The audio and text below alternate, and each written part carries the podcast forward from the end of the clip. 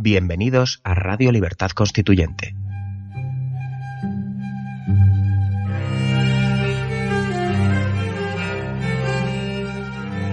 Están escuchando Radio Libertad Constituyente con don Antonio García Trevijano.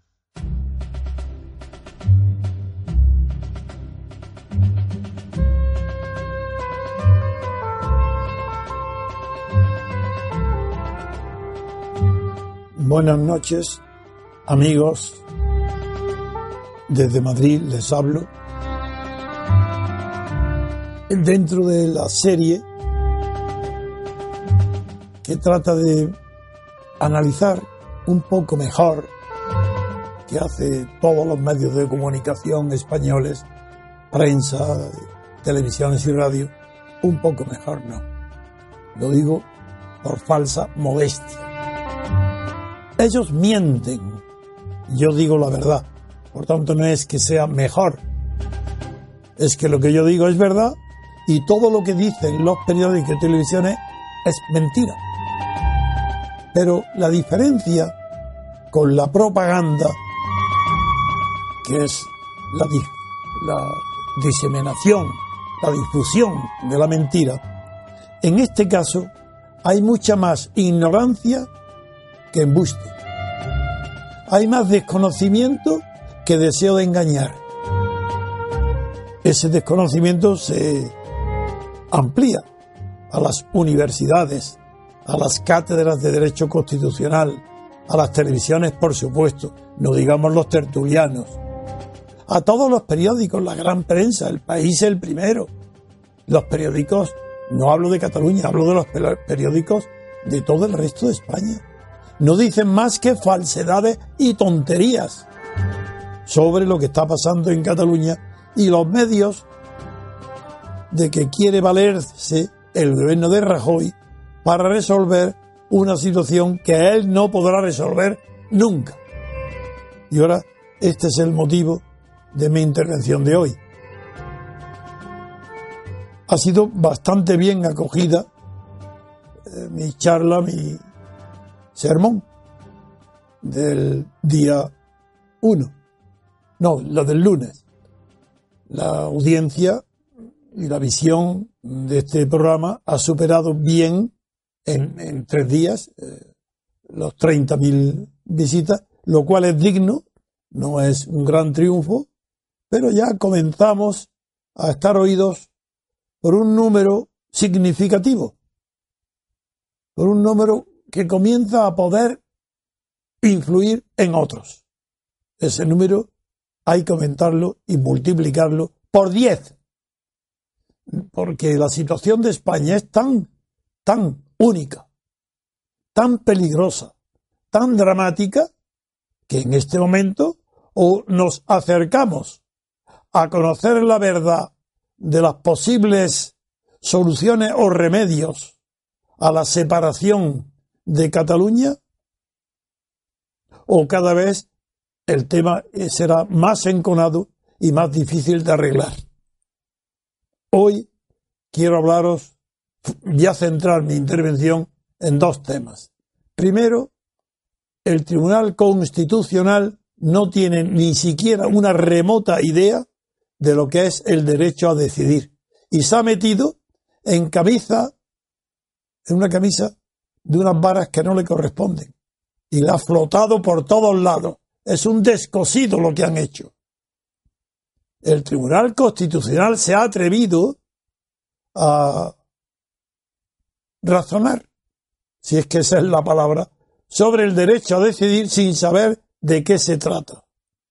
La frase que reproduce toda la prensa, yo ni lo he oído, ni lo he leído porque me aburro. Pero la frase sí, el Tribunal Constitucional ha dicho literalmente que aquello que atañe a todos, todos deben decidir. Le pregunto, ¿decidir qué? Hace ya tiempo que vengo aquí aclarando que el derecho a decidir procede del derecho romano y era un asunto privado, no público. Y de ahí pasó el derecho justinianeo, porque cuando primero aparece eh, una discusión entre dos tutores que discuten quién tiene derecho a decidir sobre la educación, la suerte o el destino del menor.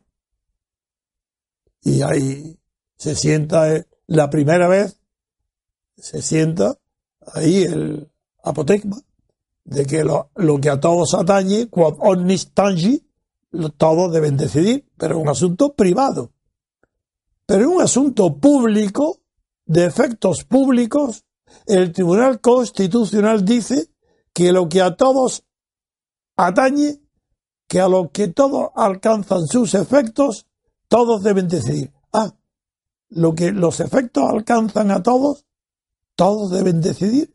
Se refería, claro está, a la falsificación del eslogan conocido bajo el título de derecho de autodeterminación, en lugar de eso, el listillo de Pablo Iglesias inventó, no inventó, introdujo una cuestión súper sabida, que el derecho a decidir hoy está presente en el derecho canónico nada más, y, es muy conocido, pues eh, Pablo Iglesias lo introdujo, para no decir autodeterminación, dice derecho a decidir. Por eso le pregunto yo a, a los magistrados de togas y puñetas, le pregunto, ¿qué es derecho a decidir qué? ¿Qué decidir qué? ¿Qué es ese derecho?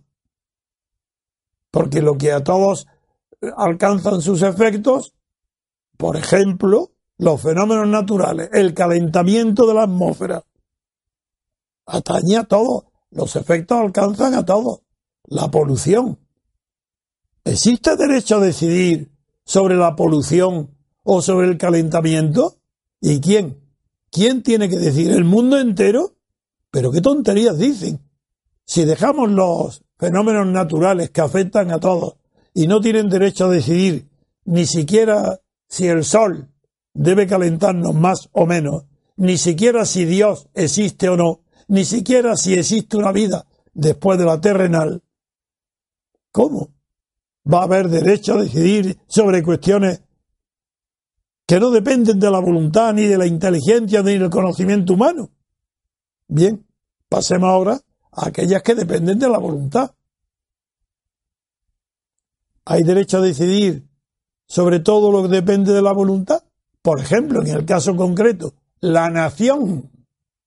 ¿Quién le preguntó a los que me oyen si querían nacer en España o en Venezuela, donde anuncio que acaba de constituirse porque me han mandado un maravilloso vídeo, el exdiputado Alberto Franceschi, eh, anunciando la fundación del Movimiento Ciudadano por la República Constitucional en Venezuela, donde ha, donde ha tenido un éxito muy grande en, en las elecciones recientes a los gobernadores de Venezuela porque se le atribuye eh, un aumento de la abstención eh, a la campaña por la abstención realizada por el MCRC de Venezuela y que se le atribuye entre un 10 y un 12%, lo cual es un triunfo enorme. Pero continúo sobre este derecho a decidir sobre cuestiones que dependen de la voluntad.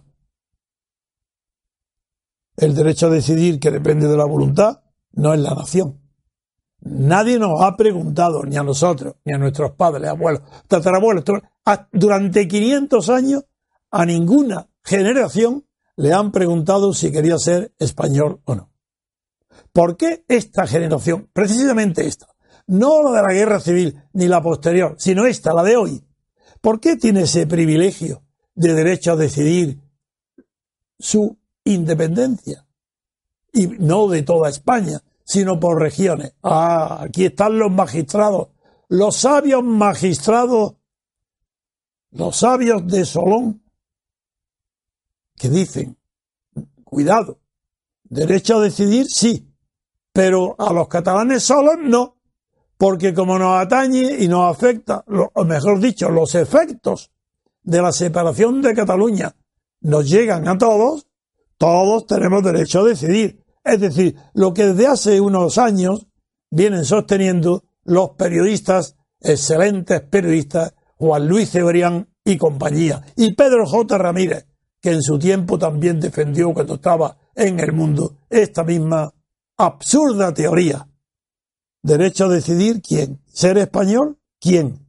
¿Por qué?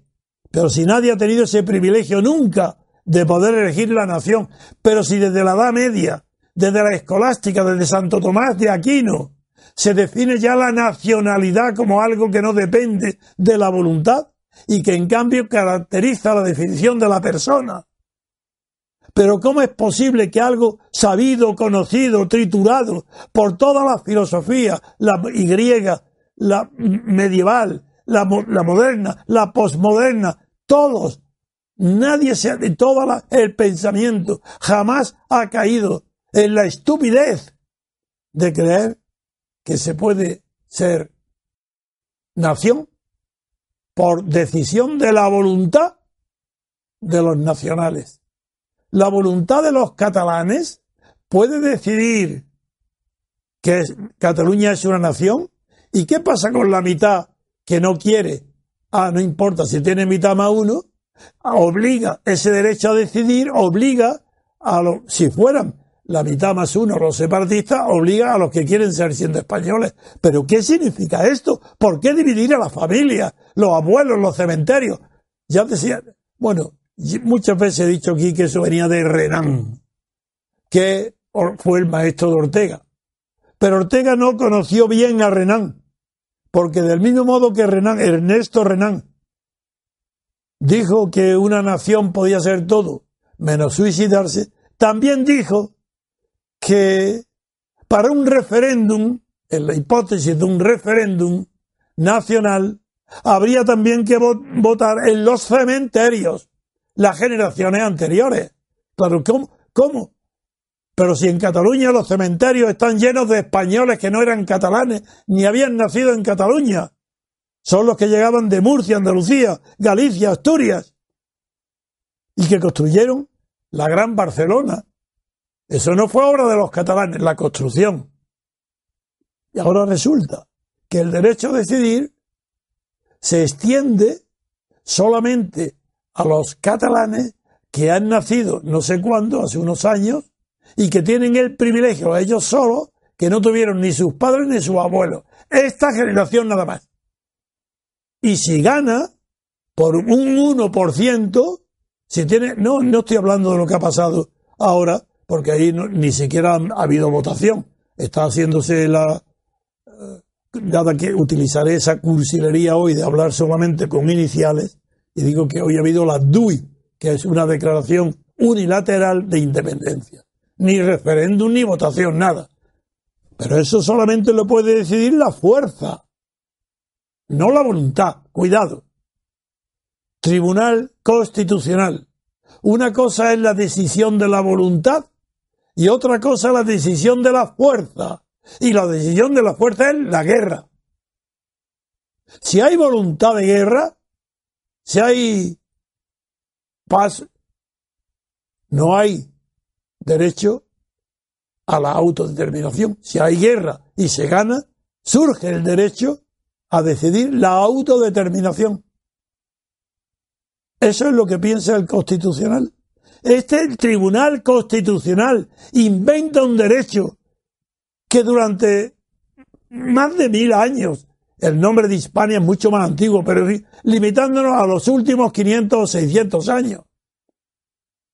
El Tribunal Constitucional es capaz de romper la historia diciendo que el derecho a decidir lo pueden decidir todos los españoles si votan todos y no solo los catalanes.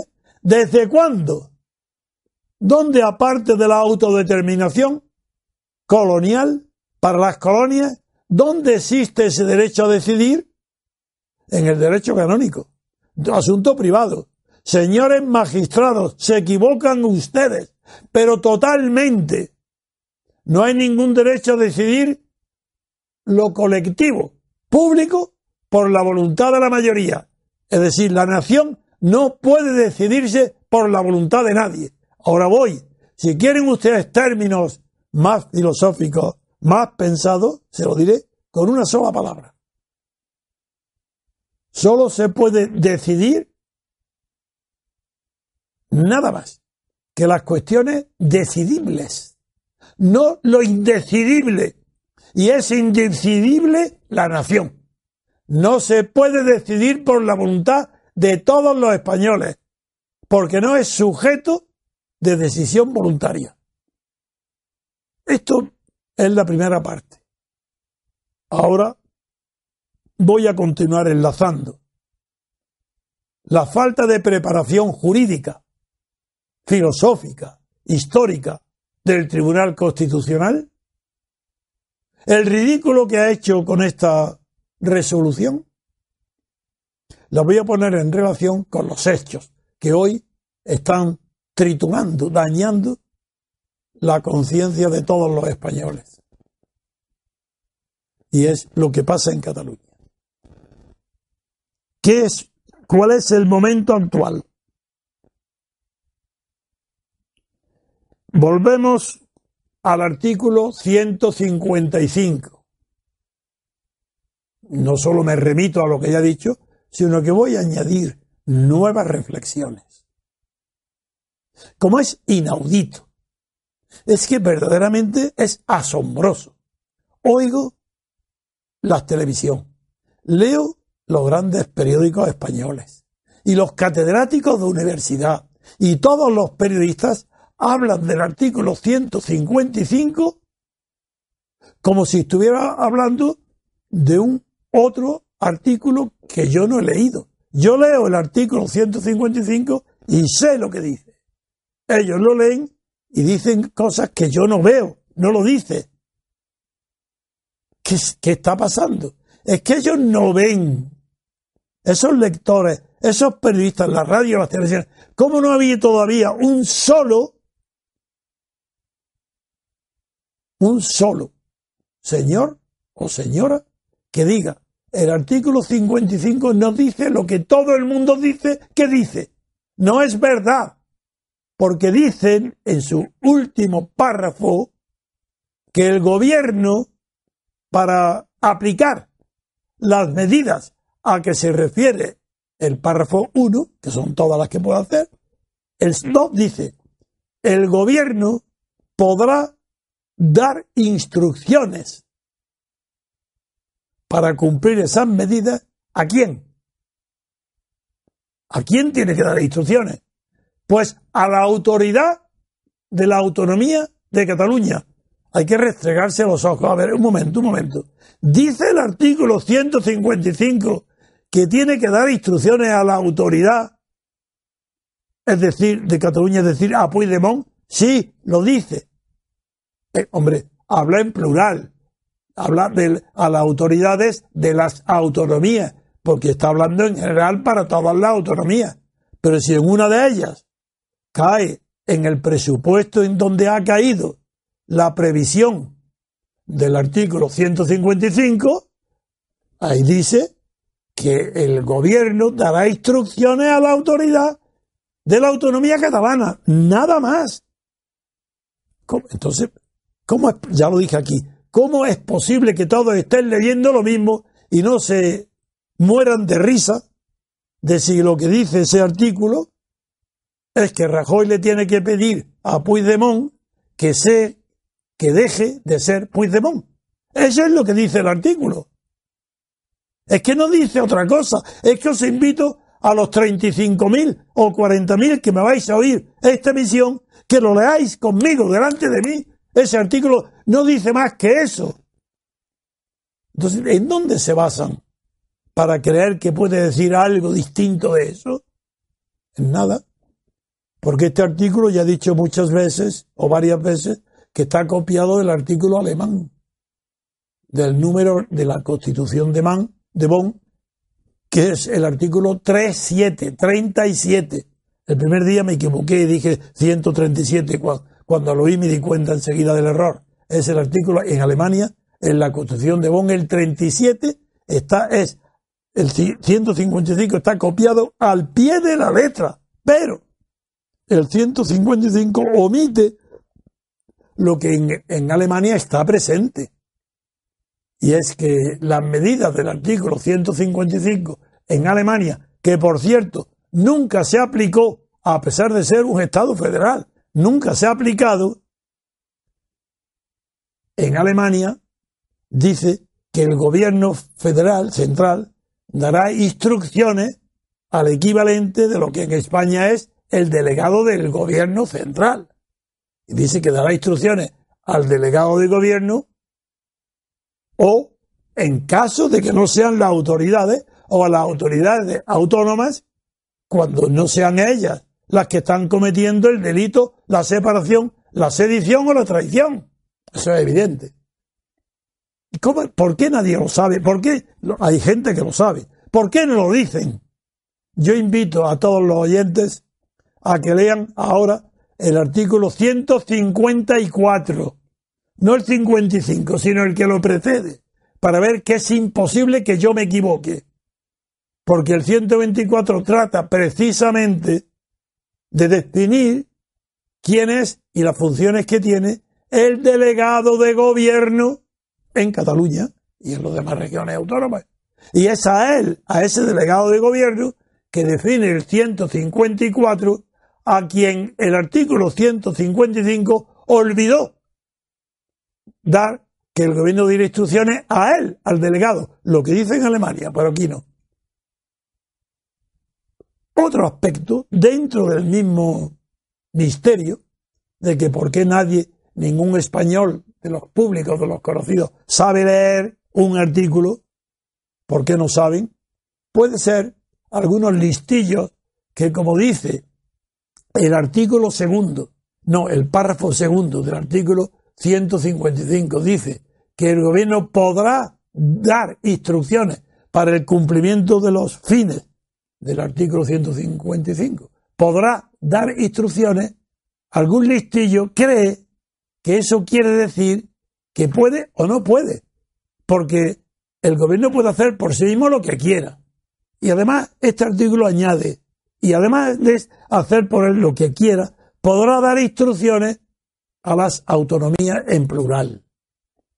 No, eso es imposible, porque para eso basta con leer totalmente lo que dice todas las palabras, todas las letras, y saber que una interpretación jurídica no es la interpretación gramatical que le puede dar esos a una novela.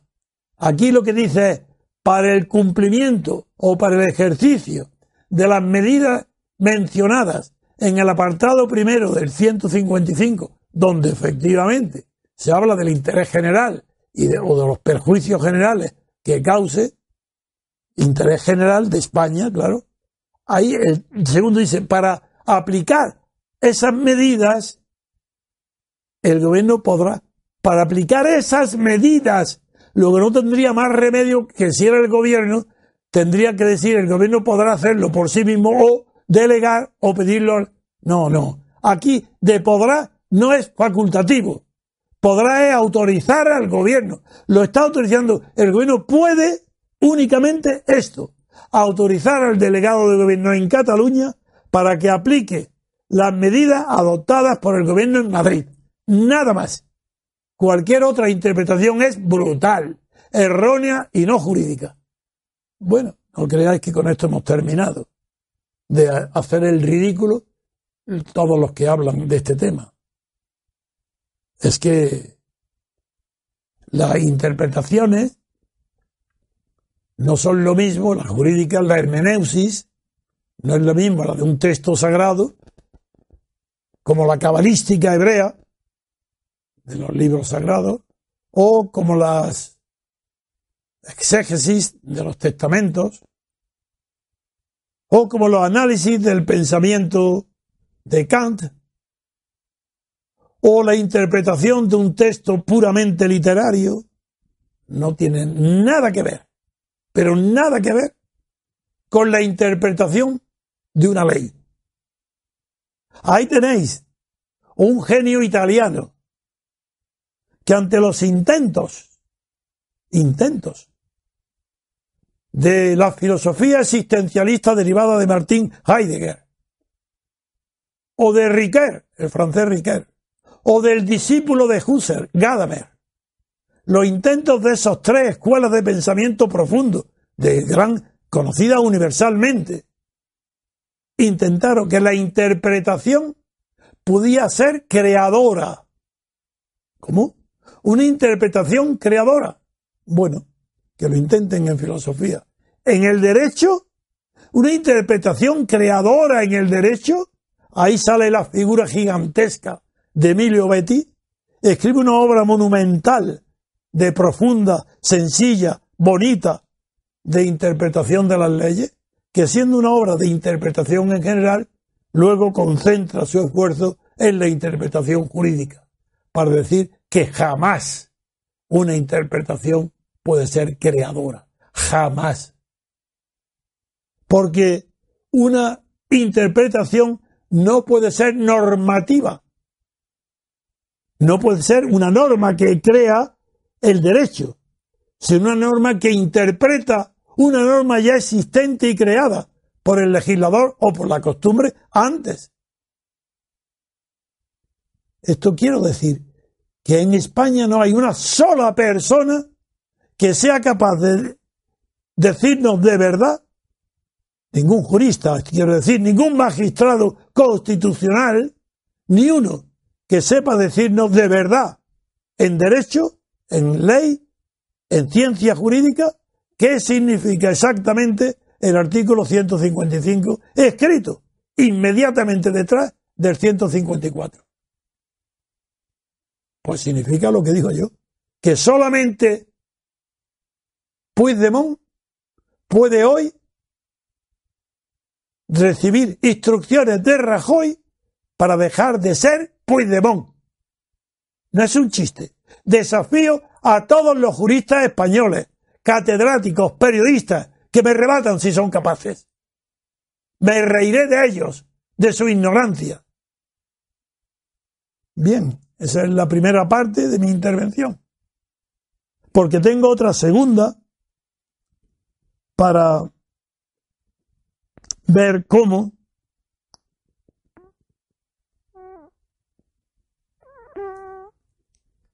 ¿Por qué en Alemania Estando bien redactado el artículo 37, no se ha producido, no se ha aplicado porque no ha habido un fenómeno de secesión. Cataluña está produciendo ese fenómeno. Pero ¿por qué no, se, no es aplicable el 55, el 155? Os vaya a quedar asombrados con lo que voy a decir ahora. Cada día os digo algo nuevo y lo hago a propósito, porque sería de, de golpe no podríais digerirlo. Ahora ya yo he demostrado de verdad entre estos días que el 155 es inaplicable. Mejor dicho, una tomadura de pelo. De pelo. No existe la menor posibilidad de que obligar a la autonomía catalana a que cumpla instrucciones de Rajoy. Es imposible con la Constitución y el artículo 155. Ah, pero ¿Habéis oído? Ahora vamos a pasar al segundo tema. ¿Qué, ¿Qué, solución tiene? ¿Es que no tiene solución? Es que la legal, quiero decir, hombre, es que hay, no hay tribunal, no hay ley aplicable por un tribunal para que tenga una solución jurídica el problema ocasionado por la secesión mm, catalana. Lo hay. No hay en las leyes la manera de volver a encauzar el desbordamiento de la corriente separatista que ha salido de los cauces constitucionales donde estaba difícilmente contenida y conviviendo y ha desbordado todo, ha inundado todo, como los huracanes que dejan anegado todo un territorio. Cataluña está anegada por la inundación que provoca la declaración de un insignificante sujeto como Puigdemont, pero que sigue la estela de Arturo Más, como este siguió la de Puyol. Hasta ese punto llega que ya no tenga solución. No, me río. De esos separatistas, la solución es fácil, teóricamente, pero tengo aquí que salir al paso de una interpretación de mala fe. Bueno, mala fe, de poco, poco cuidadoso. Cuando yo digo, dije el otro día, que en 24 horas una persona inteligente, que no es Rajoy, una persona determinada a la acción, que no es Rajoy, en lugar de aplicar el artículo 155, coge el párrafo tercero o cuarto del artículo 116 y aplica el, estado de excepción, no, perdón dicho, me, me he equivocado, no el de excepción, sino el estado de sitio, dije el otro día que en 24 horas estaría arreglado, no, resuelto el asunto de Cataluña. Y eso no quiere decir, es una expresión que todo el mundo entiende que sería una solución rápida, urgente, pero no quiere decir que en 24 horas desapareciera el separatismo catalán, como voy a decir una estupidez. Eso era una metáfora diciendo que hay un procedimiento rápido que termina en, un, en 24 horas con la causa de producción del fenómeno separatista, que es la autonomía catalana. Por tanto, hay que suspenderla. Pero yo me referí al, al estado de sitio. ¿Por qué me referí al estado de sitio? Porque el estado de excepción no vale ya tampoco para nada. ¿Queréis que lo diga? Lo diré. ¿eh? Miradlo, el, el número 2, apartado 2 de, del artículo 116, leerlo, porque el estado de excepción presupone para la solución, para aplicar, acabar con un separatismo, que no esté producido por una autonomía, sino por personas individuales, no por instituciones. Repito, para que no haya la menor duda, en los artículos 116, tanto el estado de excepción como el de sitio, los dos presuponen que la separación, la secesión, el delito de rebelión o sedición está siendo cometido por personas individuales, aunque sean pocas o muchas. No están presuponiendo o suponiendo que el delito lo está cometiendo la institución de la autonomía. Eso ni lo, ni lo conciben. Ah, entonces, ¿por qué? ¿Por qué en cambio digo que no puede aplicarse ya el, el, estado de excepción, que no resolvería? En cambio, sí el estado de sitio, lo voy a explicar. Esa es la tercera parte de mi explicación. Esta, con eso termino el día de hoy. Porque quiero explicar de una manera sencilla, como jurista, para que lo comprendan no los catedráticos, todo el que me oye, aunque no sea abogado, pero que sepa comprender la veracidad y profundidad de las interpretaciones que estoy ofreciendo. Bien, en el estado de excepción, además de que el supuesto de hecho para que se aplique solamente es cuando hay personas individuales, muchas o pocas, pero personas individuales las que están cometiendo el delito de sedición y rebelión, y también en el sitio. Eso no se resuelve con el método que ofrece el estado de excepción. ¿Cuál es?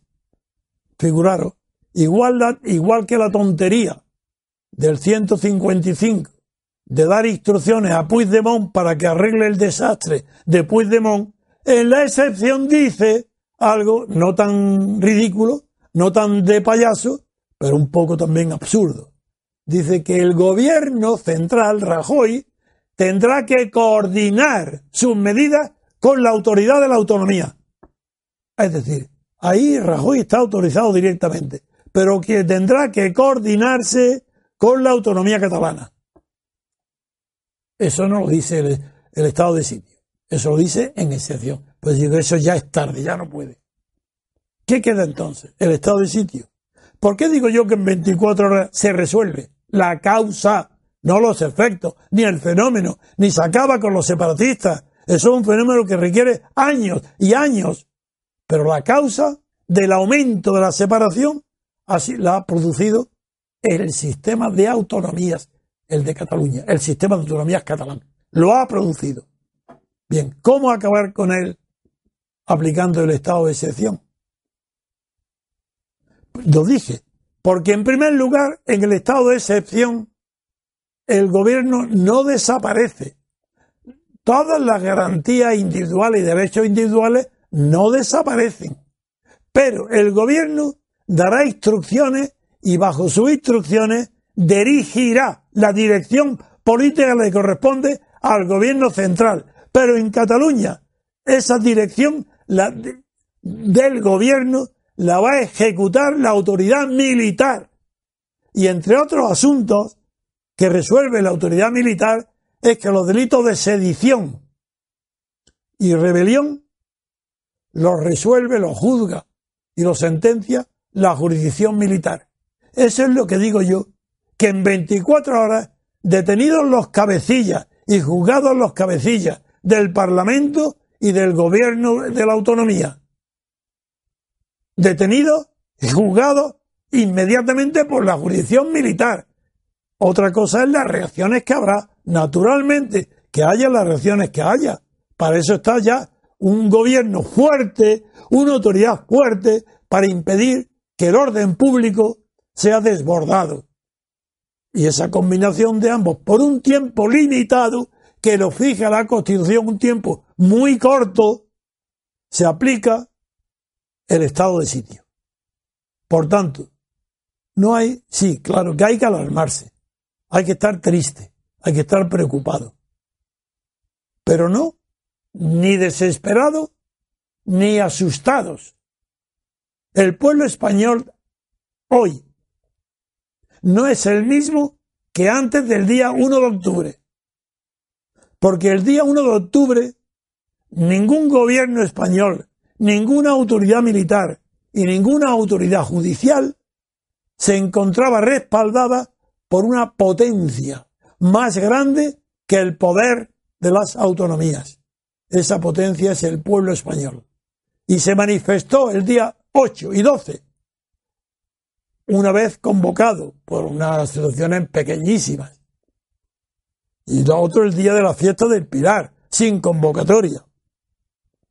Y las manifestaciones de apoyo a la unidad de España, de aplauso a la Fuerza Armada, a la policía, a la Guardia Civil, lo que había sido objeto de vejación en Cataluña.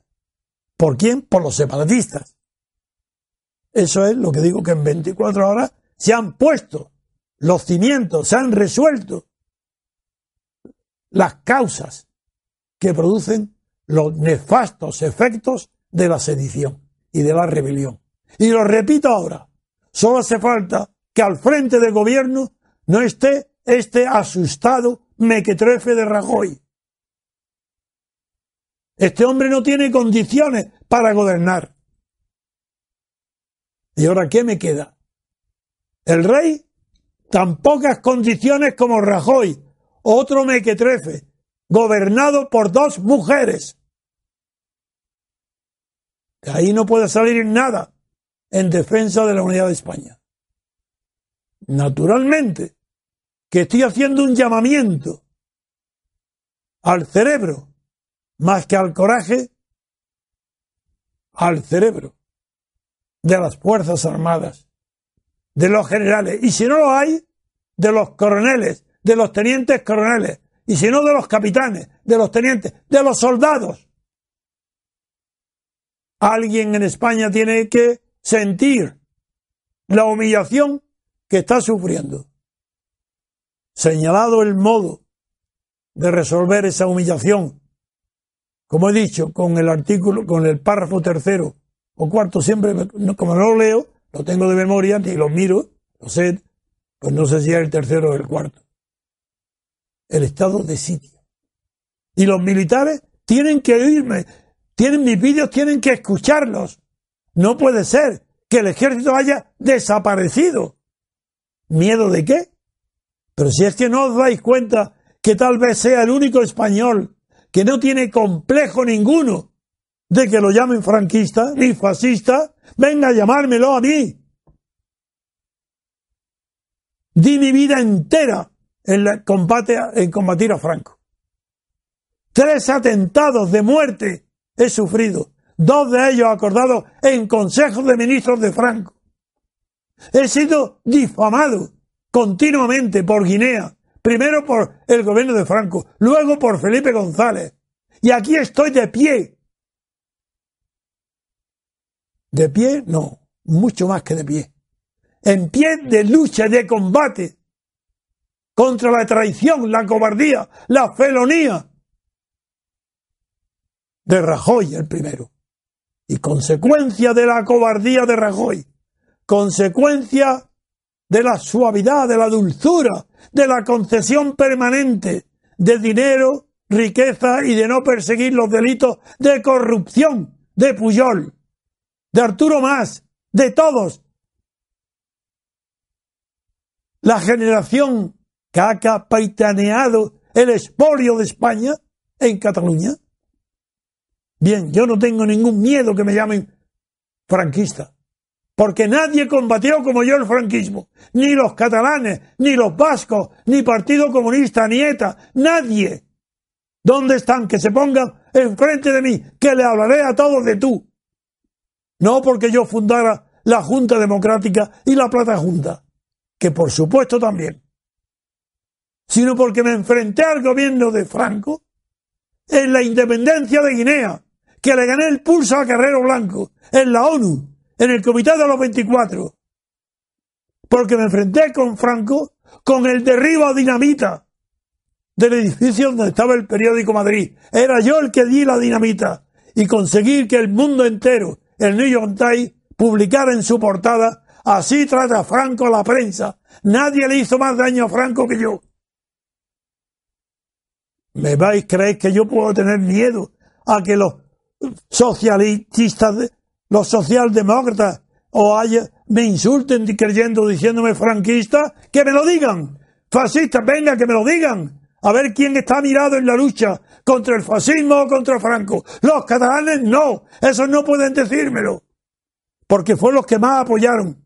Los catalanes, sí, a Franco. A Franco. El mayor resultado positivo a favor de esta constitución de oligarquía y de corrupción fue en Cataluña. Venga, a insultarme, decirme que yo soy franquista o fascista. Lo deseo, porque estoy completamente acorazado contra esa calumnia. No, eso es ridículo. Eso no hay quien nadie, desde luego, ningún militar, ningún gobierno, ningún partido, me conocen todos de memoria, saben que eso es imposible.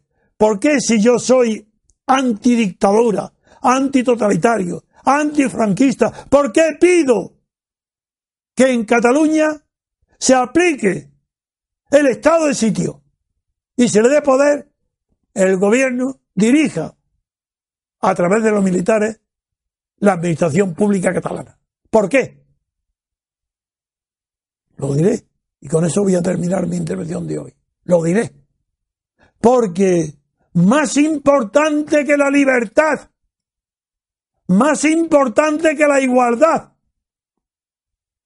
es la unidad del sujeto constituyente. Sin unidad del sujeto constituyente no hay posibilidad alguna ni de libertad colectiva ni de igualdad de oportunidades, mucho más que de derechos. A mí no me temblará nunca mi cabeza, por supuesto, y mucho menos mi decisión de enfrentarme con la opinión pública, con el gobierno, con los militares. Si digo que están acobardados, que son inexistentes, que son despreciables, que toleran que la policía y la Guardia Civil sea humillada, perseguida en Cataluña, y aquí nadie le dice al rey, pero ¿qué haces? ¿Tú aquí no tienes nada que hacer? venga y ser lo, que tomen el mando, que le quiten el poder al rey. ¿Qué, ¿Qué monarquía hay en España? Ninguna tradición monárquica hay en España. No hay, no es verdad. La monarquía tenía sentido para garantizar la unidad de España. Es decir, la unidad del sujeto constituyente.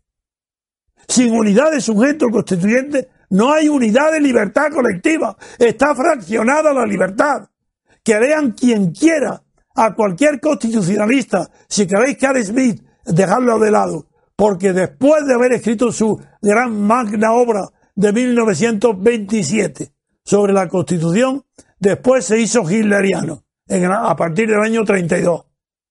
No, no, yo hablo del 27. Bueno, pues coger a Friedrich, los dos más grandes, Smith y Friedrich, Nadie ha superado mi obra constitucional. Sé de lo que hablo. Militares, ¿qué hacéis? El ridículo. ¿Cómo vaya a ser apreciado alguna vez? ¿Las Fuerzas Armadas obedecen a la autoridad civil? Por supuesto. Pero primero la unidad de España. Luego hablaremos. La unidad de España sí, es vuestro cometido. Y si no tenéis un jefe, un rey, que tenga el valor de ordenaros la defensa de la unidad de España, quitaros a ese jefe de en medio. Si no habréis pasado como los cobardes de la historia de España. He terminado, amigos.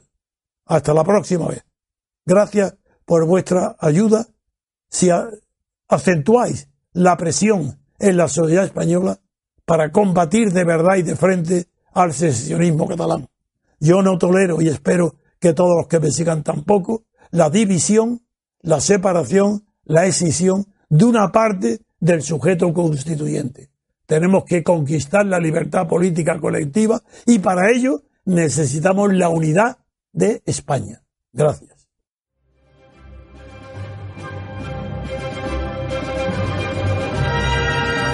Gracias por haber escuchado Radio Libertad Constituyente. No olviden visitar la parrilla de programación en la nueva página web del Movimiento de Ciudadanos hacia la República Constitucional, en la dirección www.mcrc.es. Radio Libertad Constituyente. La libertad viene en nuestra busca.